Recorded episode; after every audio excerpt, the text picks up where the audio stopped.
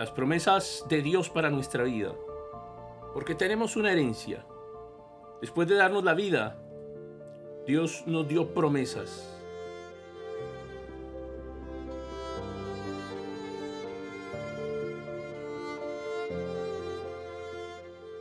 Como todas las cosas que pertenecen a la vida y a la piedad, nos han sido dadas por su divino poder, mediante el conocimiento de aquel que nos llamó por su gloria y excelencia, por medio de las cuales nos ha dado preciosos, preciosas y grandísimas promesas, para que por ellas llegáramos a ser participantes de la naturaleza divina, habiendo huido de la corrupción que hay en el mundo a causa de la conscupiscencia.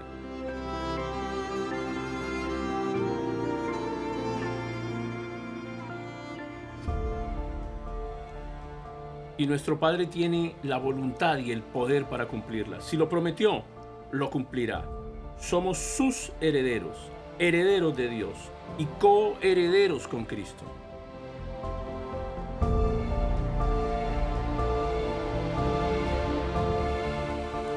La tarea de los padres es bendecir a sus hijos. Jacob fue amenazado de muerte por su propio hermano, por lo que tuvo que huir en medio de esa circunstancia, lo que hizo su padre fue transmitirle la bendición de Abraham.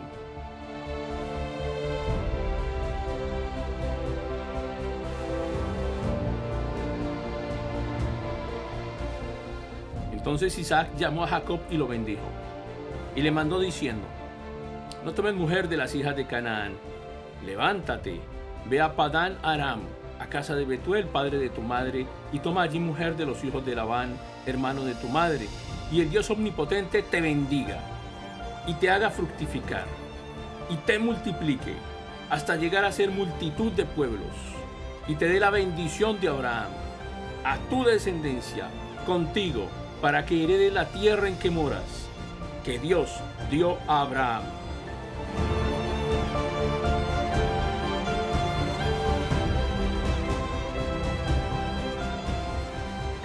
Y así en medio de esa terrible situación que estaba viviendo Jacob, se acostó a dormir.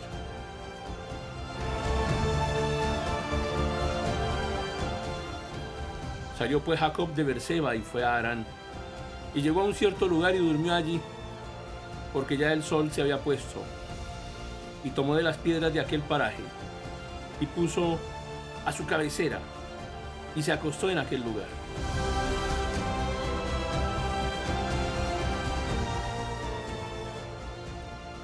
Es posible que nos detengamos a pensar, ¿quién se acuesta a dormir con semejante situación?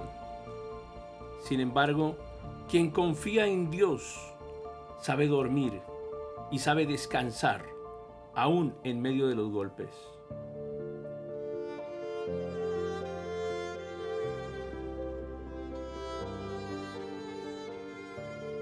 Tú tienes mucho trabajo, desafíos, y retos por llevar a cabo. Pero por la misericordia eterna de Dios, no has dejado de dormir un solo día. Cuando estés demasiado afanado, debes mostrar confianza.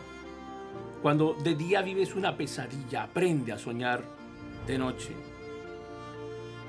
Si todo en tu alrededor parece una pesadilla, sueña. Y si es necesario, sueña despierto, cierra tus ojos de día y crea tu propio sueño. Para Jacob todo comenzó con un sueño en el que vio ángeles.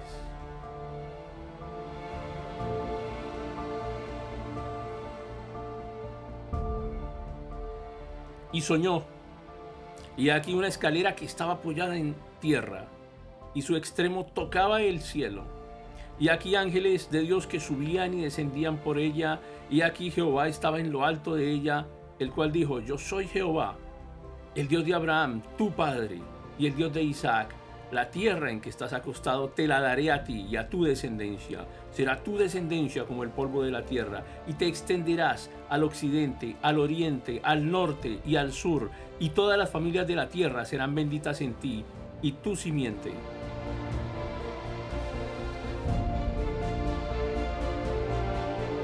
He aquí, yo estoy contigo y te guardaré por donde quiera que fueres, y volveré a traerte a esta tierra, porque no te dejaré hasta que haya hecho lo que te he dicho. Y despertó Jacob de su sueño y dijo, ciertamente Jehová está en este lugar y yo no lo sabía. Y tuvo miedo y dijo, cuán terrible es este lugar, no es otra cosa que casa de Dios y puerta del cielo.